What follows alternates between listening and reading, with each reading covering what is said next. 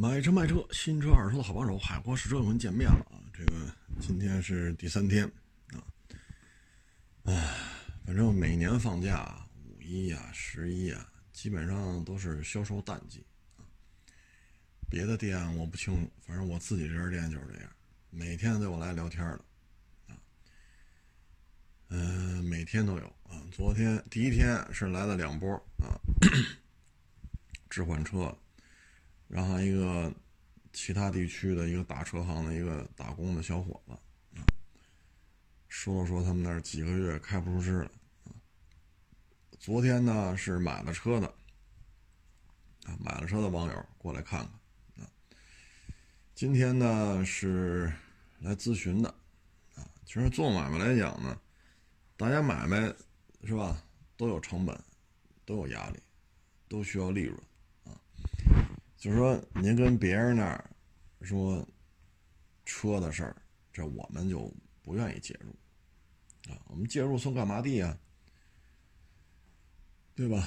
所以您跟别人那儿说您交了钱了啊，你说您这个这个车怎么怎么，您您找他，您别找我啊。你出了纠纷，你可以找律师啊。你看这事儿怎么解决？您来找我了，我没法介入。第一，我们不是律师，我不是吃律师这碗饭的，我不是，啊，我也没有律师的这个从业资格，啊，我也不是什么执法机构，我就是一个小老板，啊，单干户，啊，车城里有这么几个摊，有这么几个摊位，仅此而已，啊，别人家的买卖我们管不了。还有一个就是租标啊，跟别人那儿租的标怎么怎么着了？现在有变化，这这个我们也管不了。我们这儿不靠倒腾标过日子，我们倒腾的是车啊。所以第一，这标的事儿不是我们的业务啊。您的这个事儿呢，超出了我们的这个业务范畴啊。再一个呢，就是就说您是车，不是标。啊，谁的买卖，你跟他聊，啊，他收您钱了，那收了钱你就找他呗。哎，你说我们来这儿，这个那个，那成什么了？对吧？你人家的买卖，我们去插一杠子，啊，所以这事儿我们就不介入啊。还一个呢，就是淘车验车，这节目里啊说过多少遍了。我不验别人的车，啊，你说你让我给你淘车去，我也不接这活，为什么呀？我，你看啊，我刚才也说了，五一、十一这些假期我都在这盯着，从早盯到晚。假期期间几乎就没有下定的，就是来聊聊看看，啊，那为什么你这宁肯不接淘车验车的活，你也在这盯着呢？我盯着。是我自己对我自己这摊买卖，我得负责啊！我出不去。你看这一天来三波，那那也不消费，都是砍大山的。那你出去淘车验车，那不还有收入吗？您说的对，但是这钱我不挣啊！这钱我不挣。说别人愿意出去验车去，那是他的事儿。我如果不开这个车行。我就接这活儿，我开了这个车行，啊，再去验别人的车，这属于我又当裁判又当运动员，就跟踢足球似的，打篮球似的，对吧？您这个您又上场踢去，您又上场投篮去，您又当这裁判，那还玩吗？啊，所以我自认为啊比较浅薄的一个认识啊。在文化水平不高的前提下，我认为我如果是不倒腾车、不开车行，我可以挣验车的钱。我开了车行了，我就不能挣这钱啊！哪怕这这几天长假也没什么交易，天天陪人家聊，赶上饭点了还得搭钱，还得管人家饭啊，摊位费呀，这个那那个这个，这天天只出不进，就这几天，啊，这这都这样。这几年来，五一、十一都这样，啊，唉，但是我认为没法去验别人的车。你至于淘车，那我雇俩小孩出去，我这边是就在店里盯着，负责吹牛逼，啊，就负责给别人签名，就负责跟别人合影，然后雇俩小孩出去淘车去。我这儿不干这事儿，我这不干这事儿。出了事儿怎么算呢？对吗？出了事儿怎么算？我原来背着包走南闯北，啊，这全国各地也跑了一些地方，咱不能说所有的城市都跑了吧，咱最起码也跑了一些城市，啊，见识到了全国各地的这些车行里的一些玩法，所以那几年我能全身而退，没出任何纰漏，还能活到今天。我知道这其中的凶险，啊，所以就别找小孩出去干了。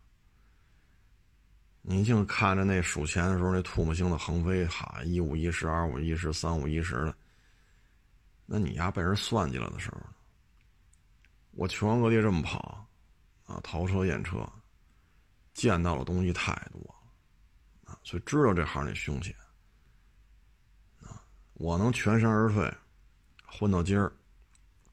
我觉得应该得谢谢老天爷，啊，所以我觉得咱要整别的吧，我就说说太虚也没用啊，所以我就不打算雇俩小孩出去淘车去，啊，这钱我不挣，我不挣这钱，他总你总不能说我违法吧，对吧？所以这个呢，是你看到的太多了，所以你才知道，如果自己不去，这俩小孩他摆不平啊，他摆不平。就跟前前俩月吧，我这不是有一进畅吗？那不是来仨吗？就站在展厅里了，变速箱拆过，分动箱拆过，这那那的，搁这吵了十分钟。你给他台阶下，十分钟了还吵着，那最后。那分动箱、变速箱拆过是吗？啊，拆分动箱、变速箱动螺丝吗？动，哪颗螺丝动了？哟，动动动没动没动啊？是，我说您上我的展厅里说我的车分动箱、变速箱拆过，我问您是不是需要拆螺丝才能把分动箱、变速箱所谓的动不拧螺丝那叫动吗？啊啊是啊，那哪个拧过呀？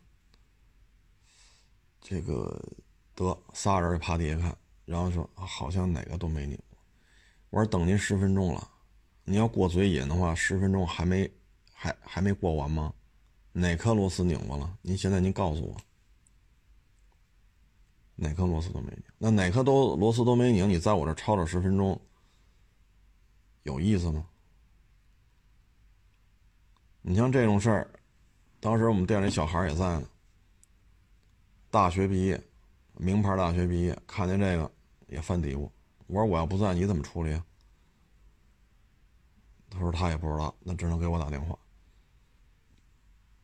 那你不在店里盯着，怎么办？同样，这还是我的买卖，我租的地，我的车。那你去别人的车行，那指不定出什么事儿。所以看到了太多。啊，看到了太多，所以这钱咱不挣。天天陪大家聊会儿天聊得我头晕眼花，因为从早说到晚，确实您可以试试，您从早说到晚，您试试，您一天一天的说，一年一年的说，您看你难受不难受？那我跟这儿只出不进，因为这几天没有交易额，那就是只出不进。那我宁肯只出不进，我也不出去挣这钱。为什么只出不进？无非就是聊呗。那你一旦揽这活揽那活，出了事儿呢，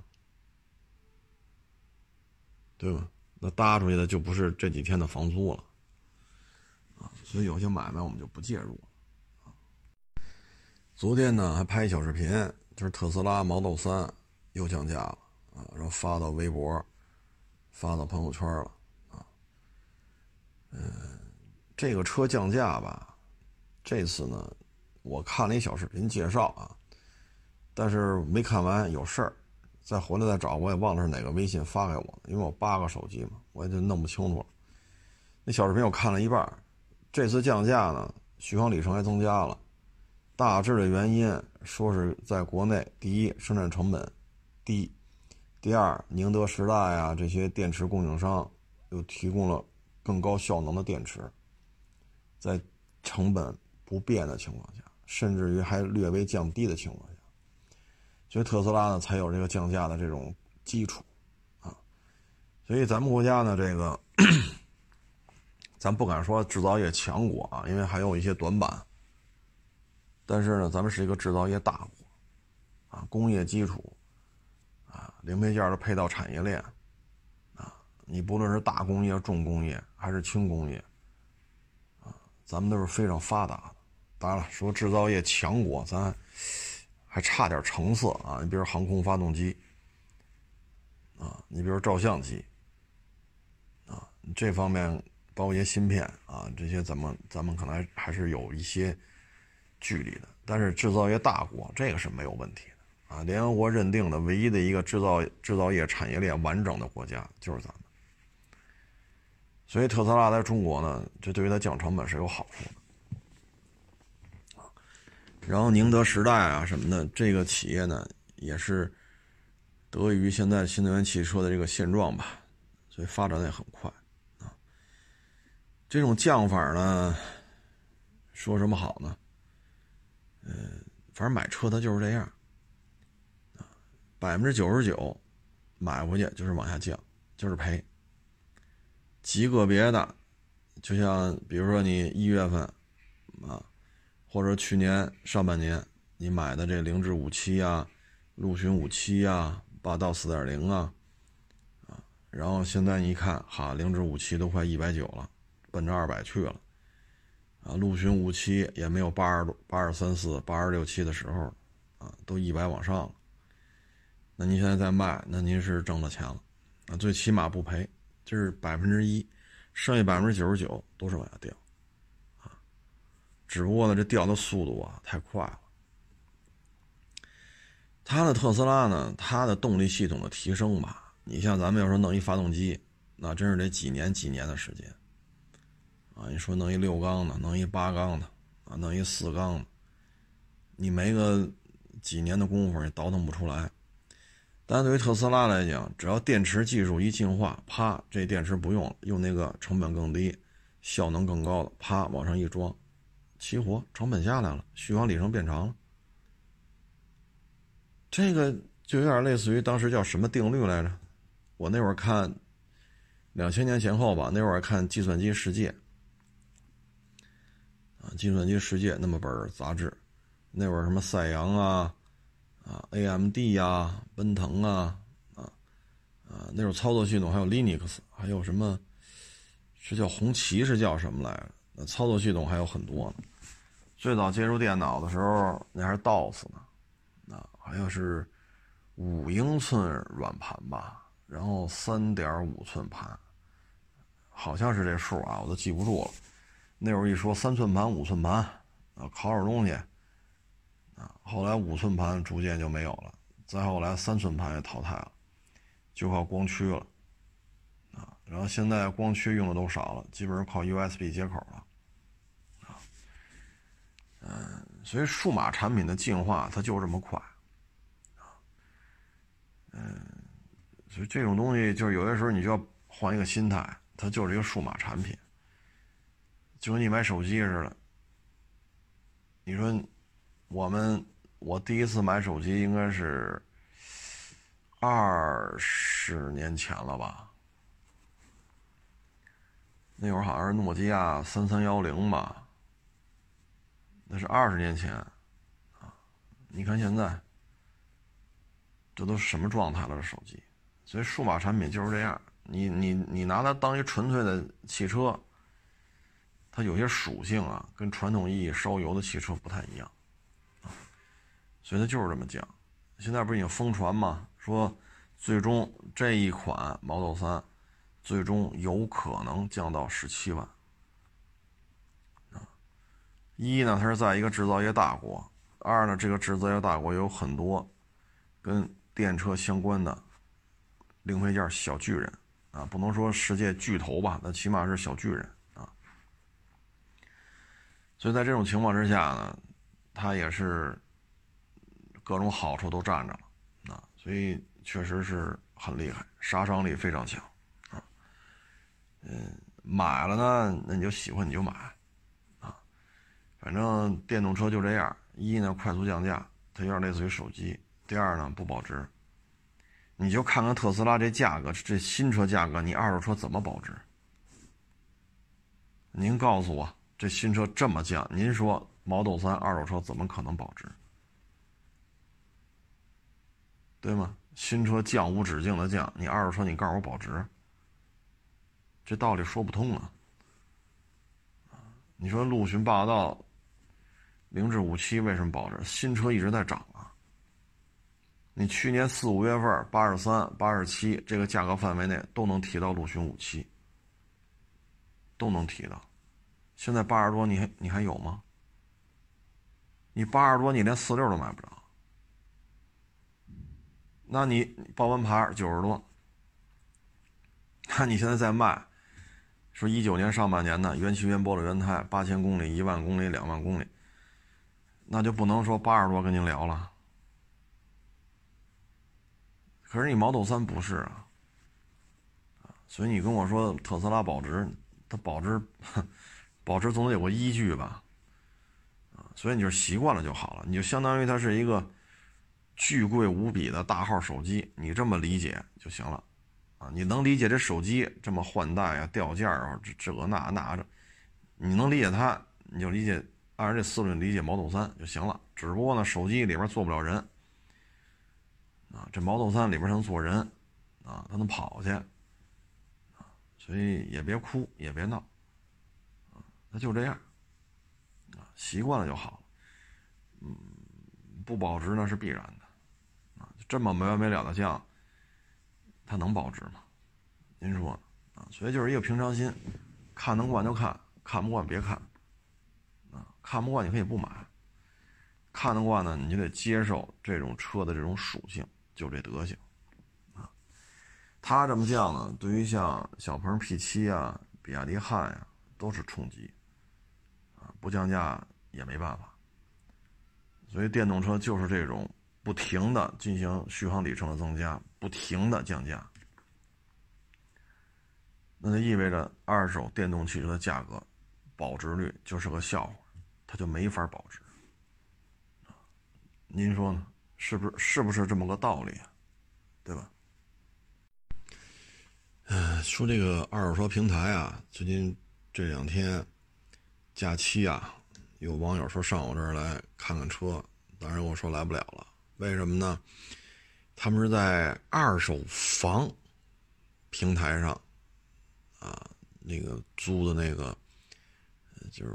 就租套房嘛，二手房租了套二手房啊，结果呢，现在这个出了点问题啊，那边呢给人家房东啊，当然我就不说具体金额了啊，咱就举个，比如说那边给房东一百块钱一个月，这边呢这边呢给他一个月九十啊，给他九十，然后呢，这买卖不就赔了吗？对吧？我做二房东，我从房东手里拿房，一个月一百，我租出去一月九百，你这不是作死了吗？然后现在撂挑子了，那房东拿不着钱，房东肯定要收房啊。那他呢说我要交了钱，我有付款记录啊，我有正经八百这些操作流程、合同都有啊。那房东说我没拿着啊。那是房东拿房产本了，这房这房就是我的呀，哎，就出现这种纠纷啊，然后就这么一看吧，这就是互联网啊，瞎鸡巴搞啊，做二房东啊，十大几年前、二十年前，北京就已经成产业了啊，你比如说这个，呃，中关村地区啊，它周围不是好多。培训机构嘛，啊，考研呀，什么考什么 GRE 呀，托福啊，就那会儿这这东西不是特火嘛啊。然后呢，这些人呢从大学出来了，那大学宿舍就不让你住了。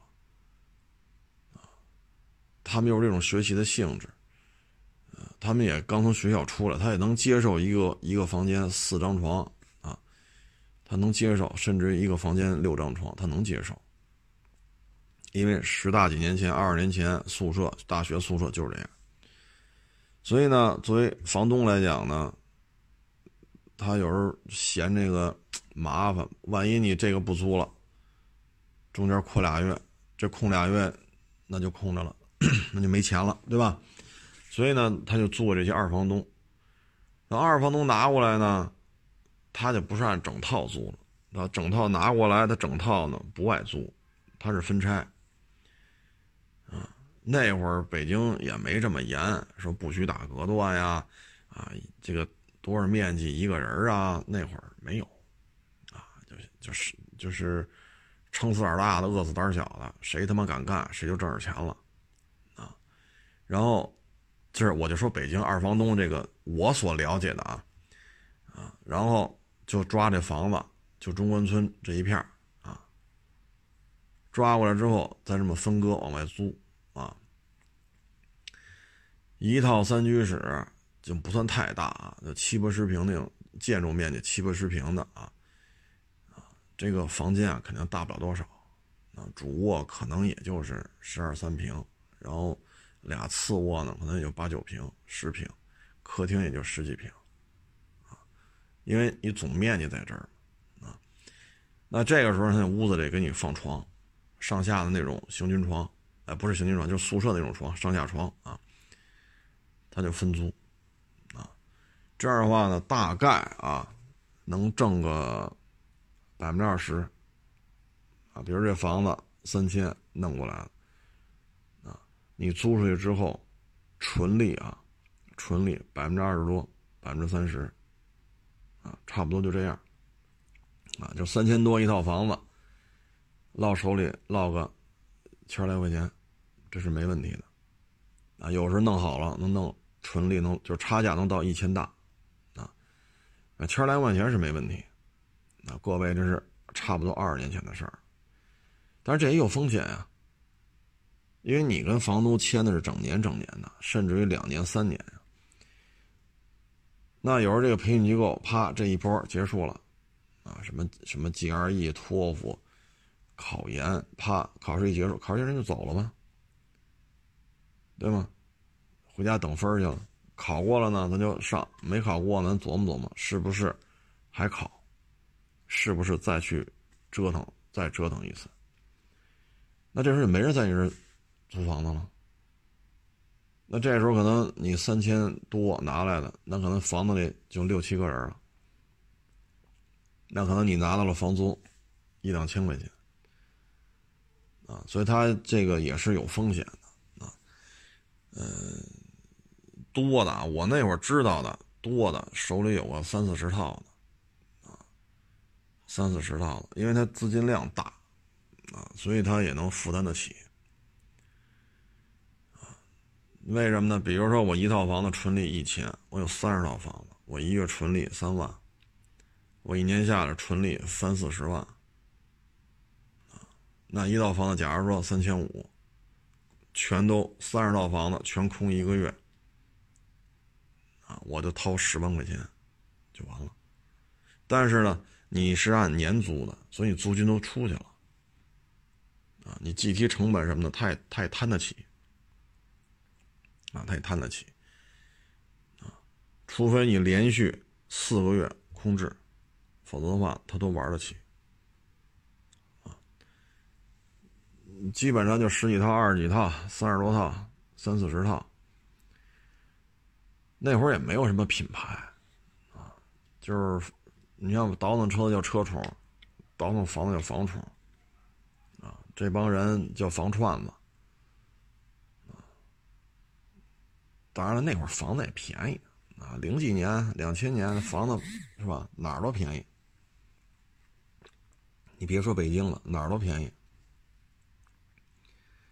然后呢，到后来呢，慢慢做强做大了，国家对于这方面监管啊，越来越越严了，啊，呃，逐渐逐渐的就剩下就这么两三家了。就我就说北京啊，我不说其他城市，北京就这么两三家了，基本上你买房、卖房、租房都找这两三家。你现在呢，他也有这样的，这大中介也这么干，你这房零租可能租到四千。或者四千一帽，那你给我们可能就是三千三、三千四，因为他呢已经形成了信息的垄断了，他不像那会儿都是房串子，啊，可能中关村就好几个大户，全是个体户，什么执照这个那，我操，二十年前他们还有执照的事儿，嗯，姥姥什么都没有啊，然后现在就不行了。A P P 呀，网站呀，工商局呀，城管呀，消防啊，派出所啊，啊，各种监管呀，啊，所以呢，现在大家就信息就相对垄断了，他们呢就这么干，啊，没什么不可以的。但是呢，这二年呢，二手房这个租啊，租房的这个平台，也试图要用互联网思维。啊就说这房子平时租八十，就中介拿八十，中介往外租九十，他吃那十块钱，啊，或者说给你七十八、七十五，他往外租九十，啊，他挣你百分之十、十五、二十，也就是十多一点，二十不到，基本就挣这么点钱，啊，百分之十多啊，百分之二十不到，啊，但是呢，他为了显得自己牛逼呀！我互联网，我打价格战啊，我横扫千军啊，我革了你们的命啊！你看没有？就就就这个这套词儿啊，二二手车当年是不是也这么说来着？你看现在的二手车全是完犊子，二手车大平台啊，破产的、倒闭的、暴雷的、大规模裁员的、收缩的。啊租房的二手房的平台，当时也是这么干的，啊所以就会出现刚开始我说那案例，九十块钱租给这些租客，一百块钱拿的房源，他们想的是什么呢？大规模拿房，我形成垄断，形成垄断之后，我就有话语权了。第一，我形成垄断之后，我可以决定是不是可以涨点价，以分摊我当时高房。高房价就是拿的时候就是高房价，分摊我这成本。第二，经济一直向向好，租这个租的价格一直会往上走。第三，我形成垄断了，别人就都搞死了，最后就我一家独大。他是有这些企图的，但是呢，这次疫情一来，你像我周围我们村里亚市旁边村里边自己盖那三层楼、四层楼。你搁在一八年、一七年、一六年、一五年、一四年、一三年啊，这这房子啊很难有空缺的。这一这自己家里三层楼、四层楼自己盖的，每天都有推门进来的，有房吗？每天都有。现在，哎呀，反正有人租就行了，要不然这么大一栋楼，水电什么的不也是耗着吗？对吗？反正有人租就行了。那今年这疫情，我以北京为例啊，呃，他这种说往上涨啊，租金往上涨啊，这个那个，这显然就玩不动了。而且呢，很多人不来北京了，啊，因为北京我不能说那么细啊，反正也有一些企业也开始压缩规模。啊，我这我我们我们亚市周围。你包括花乡，啊，一万个车位，五千多台车，历史上没有这么惨淡的时候。你看我们周围，凡是来我这儿聊过天的，就是疫情以后啊，来我这儿聊天的、买车的、卖车的，都能看出来，整个这车市极其萧条。大车行三十多个伙计，现在一两个，那你这租房的人就少了。这种情况之下，确实就不好。包括一些媒体平台也在裁员呢。我就不说什么媒体平台了啊，前两期咱都说这事儿。所以租房的人需求在减少，而你前期啊，比如说一九年，你大规模的高价拿房源，现在房租房价微调了，往下微调了。你这事儿就不好办了，所以只能去找房东，你必须给我降价，你不降价解约。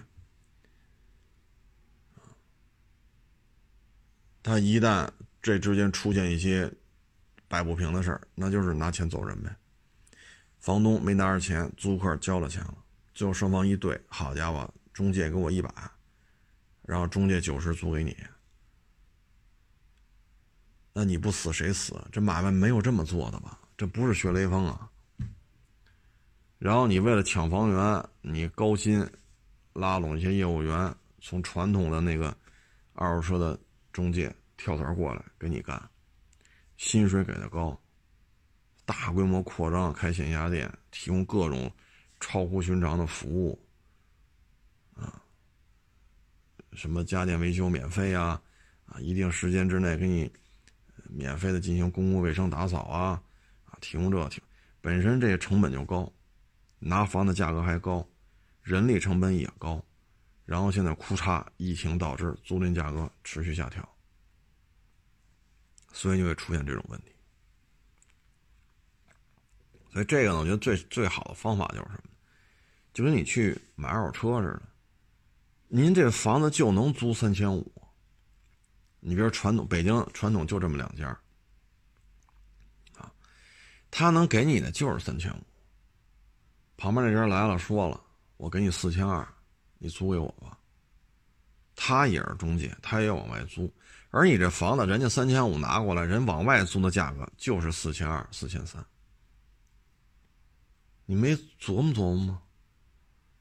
然后他为了让人都去他这儿租，你们都四千二、四千三吧。我四千往外租，这样我可以垄断想租房的人，我也垄断想把房出租的人。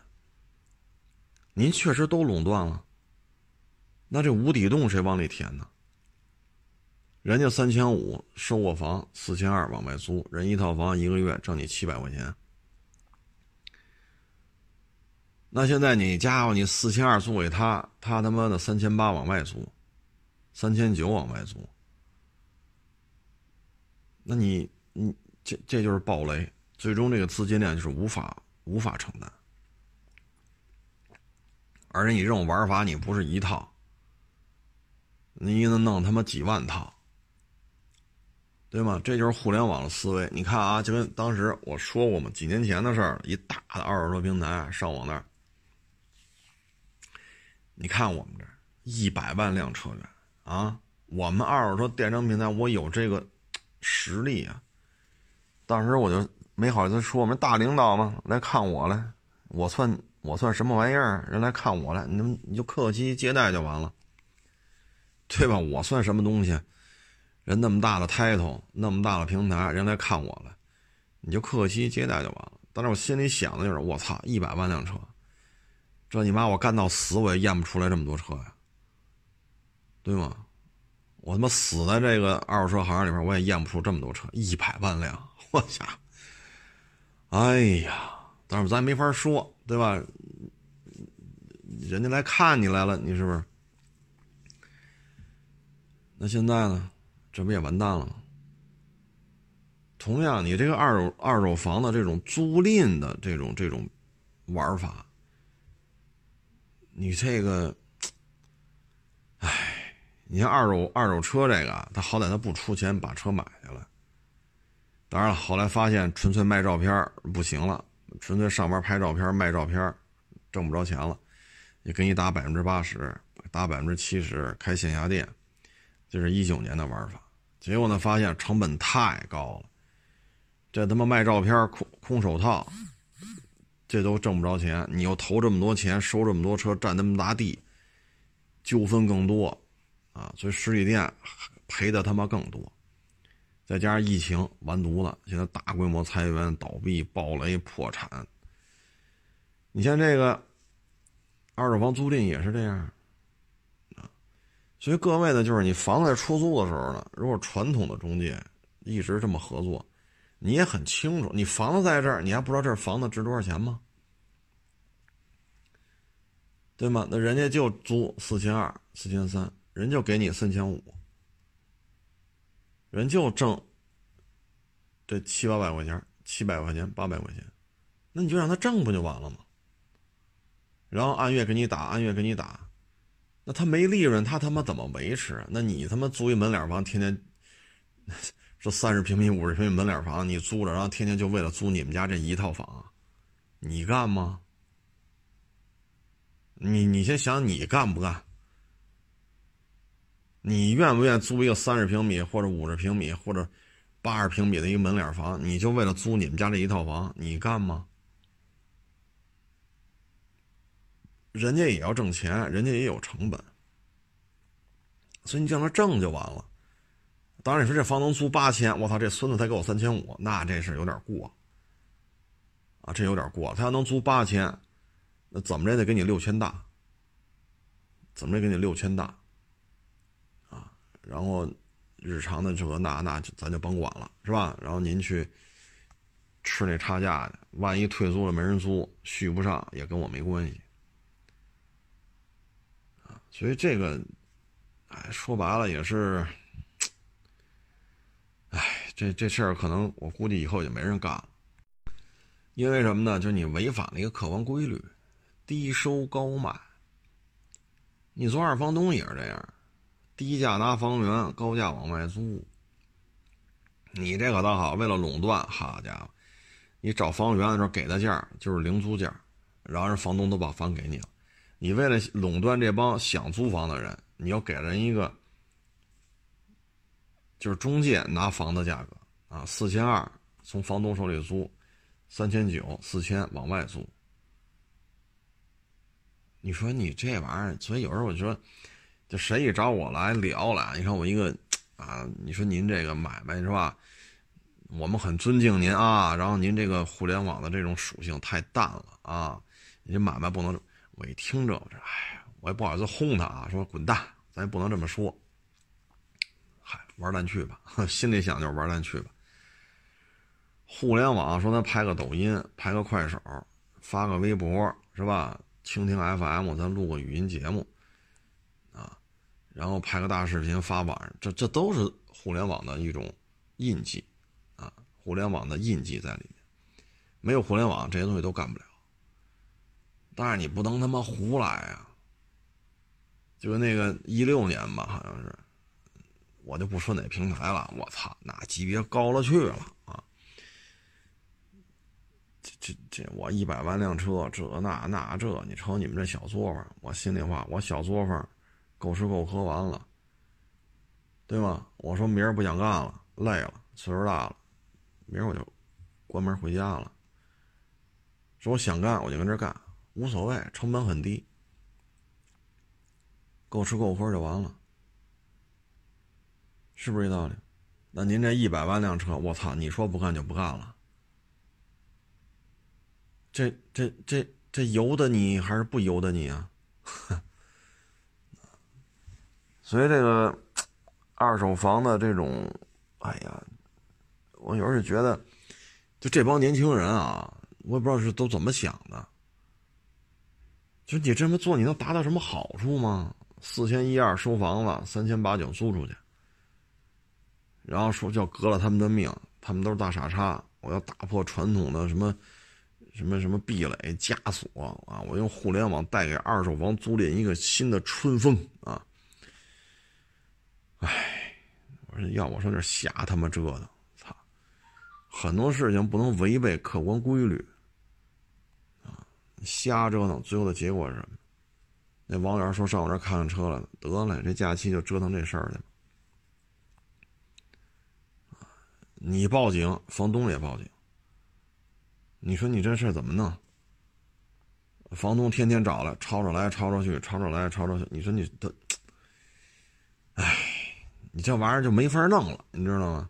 那边说一分没拿着，这边说了我一分没少交。您一月九十块钱交了，那边一月一百块钱没收着，你说怎么弄？啊，这就无头苍蝇乱撞呗。嗯，有朋友给我发一链接啊，北汽幻速、北汽银翔，啊，这个已经到了破产的阶段了啊。嗯，让我说说这事儿，这个造小面的。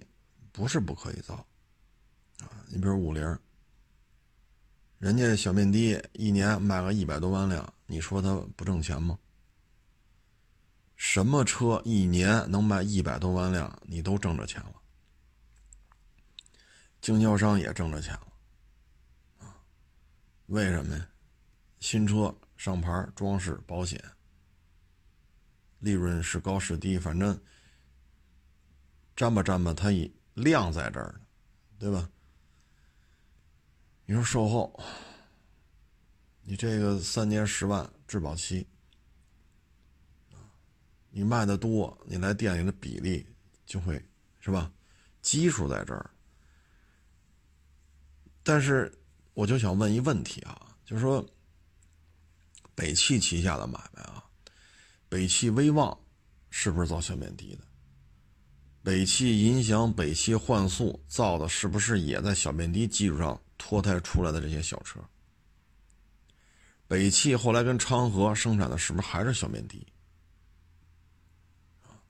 就说咱做小面的是可以挣钱的，利润很薄。你说五菱系列，咱不说这凯捷啊，八万多到十一万多，咱不说这个，就其他的宏光、荣光什么的，三五万、五六万。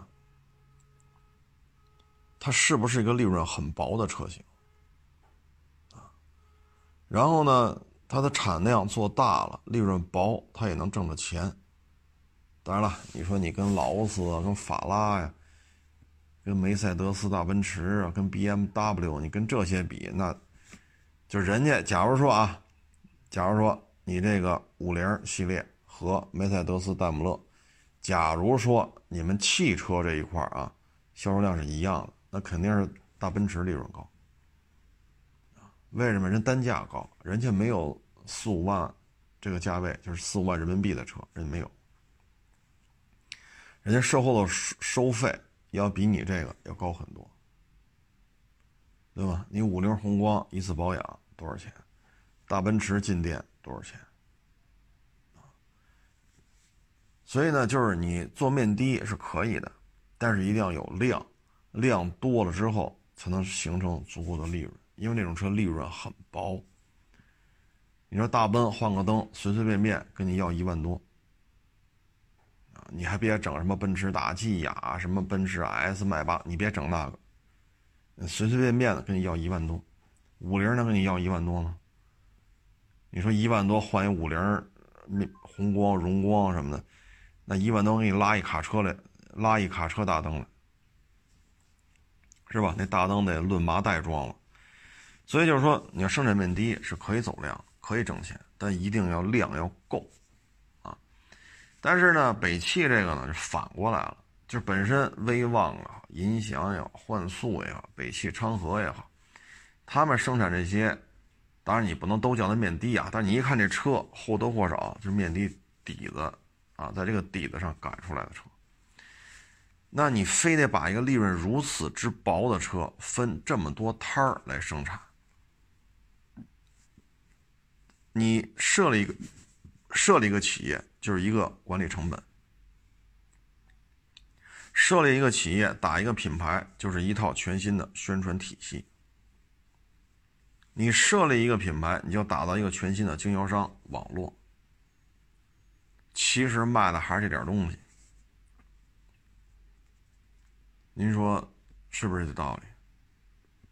等于你这个势头啊，就走反了。当然了，说北汽为什么这么做，这不在咱们今天讨论的范畴之内啊。咱们只是说这个产品本身，它是否能架得住你这么折腾？所以你这里边确实值得商榷啊。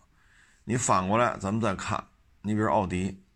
这挣钱吧，人家就是一汽奥迪，啊，过个一两年上汽奥迪，这么多年了，奥迪在国内就一个合作伙伴，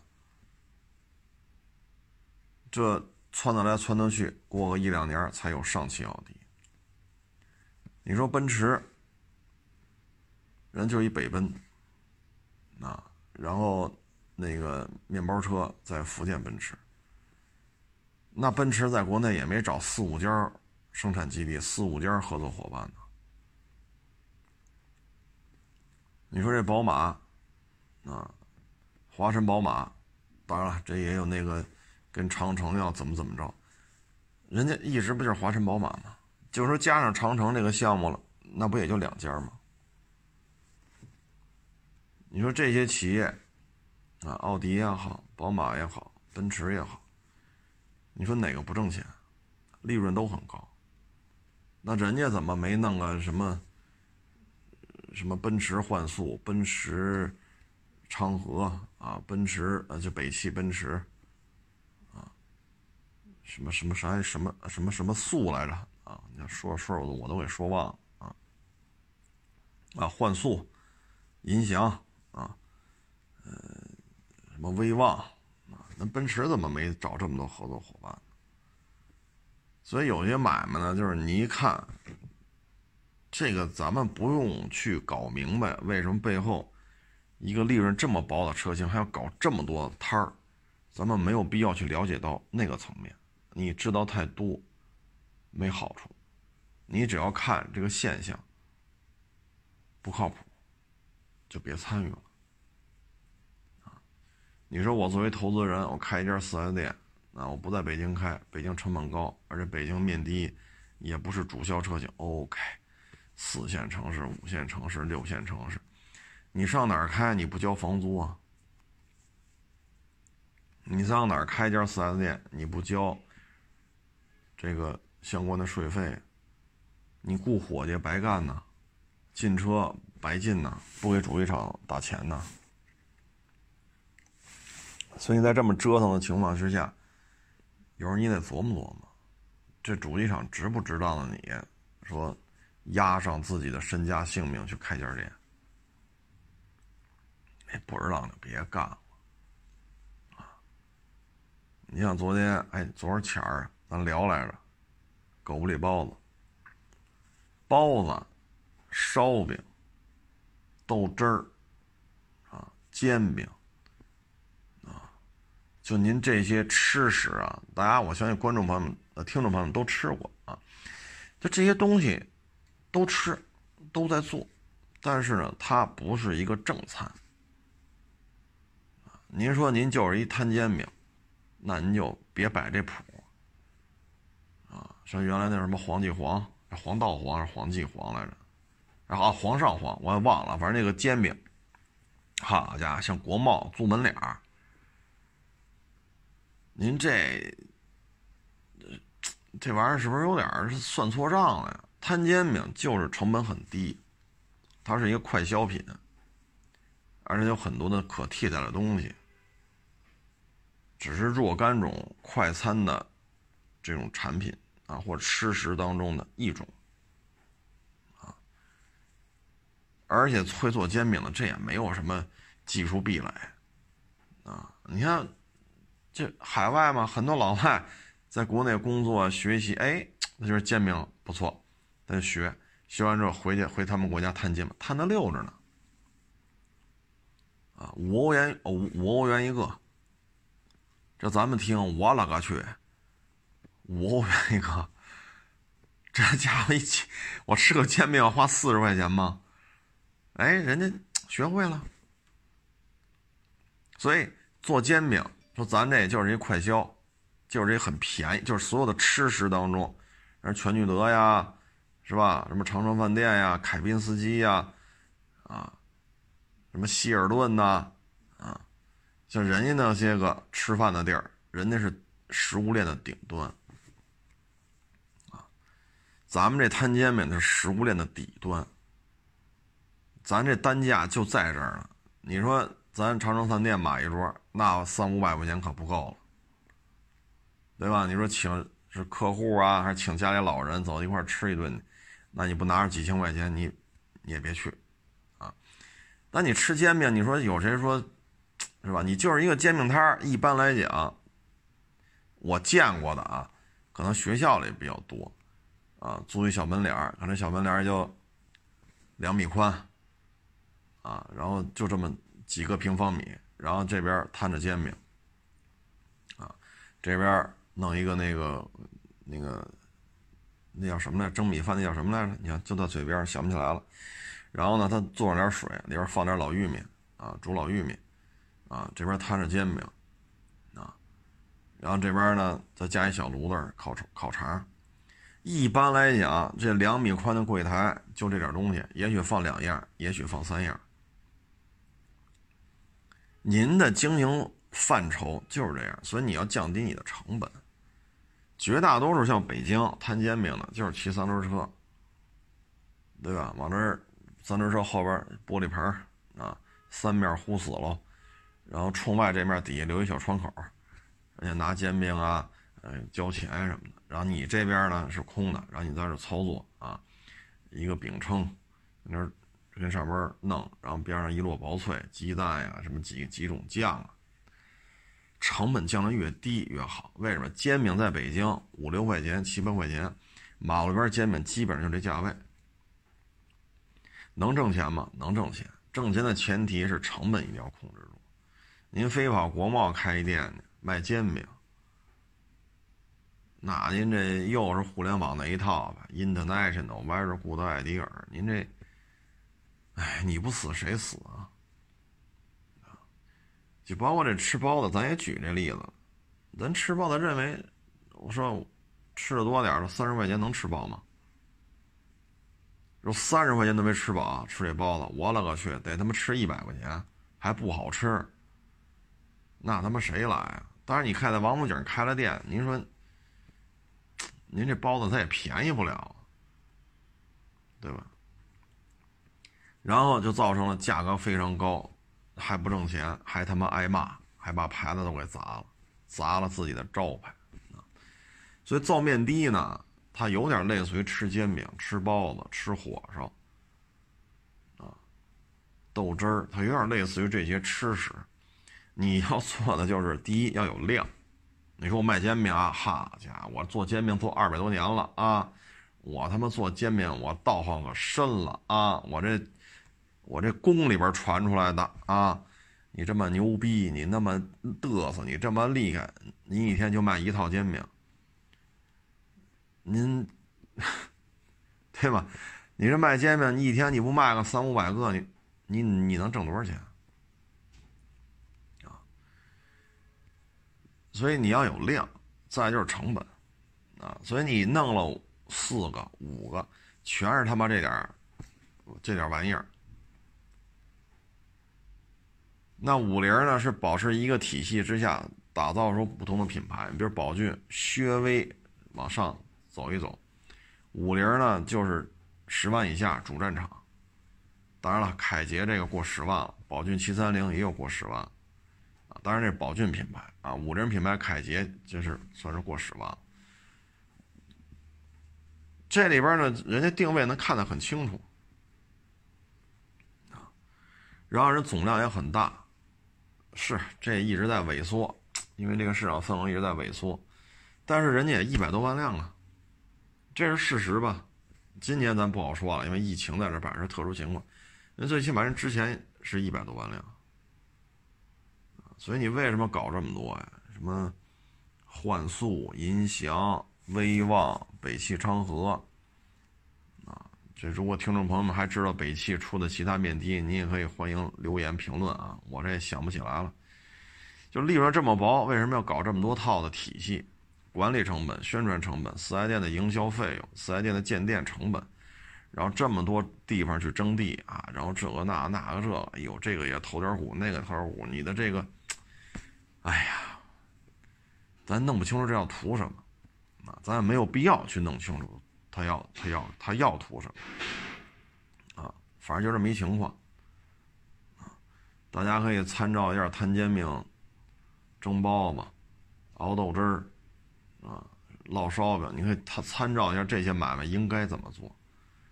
摊煎饼、烙烧饼，跟五菱面的，跟这个幻速、银翔其实有一些相似，啊，有一些相似，啊，嗯，反正人呐，就活这一辈子，你挣着钱了，你就挣着；挣不着钱呀，你就没挣着。